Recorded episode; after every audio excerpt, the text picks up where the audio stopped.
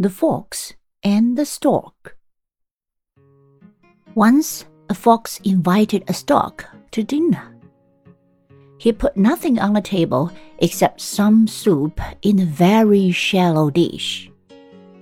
The fox could easily lap up the soup, but the stork could only wet the end of her long bill in it. When she left the meal, she was still very hungry. I'm sorry, said the fox. The soup is not to your taste. Please do not apologize, said the stork. I hope you will come to my house and dine with me soon. A few days later, the fox visited the stork. He found that his food was put in a long bottle, and the mouth of the bottle was very narrow. He could not insert his big mouth into it, so he ate nothing. I will not apologize, said the stork. One bad turn deserves another.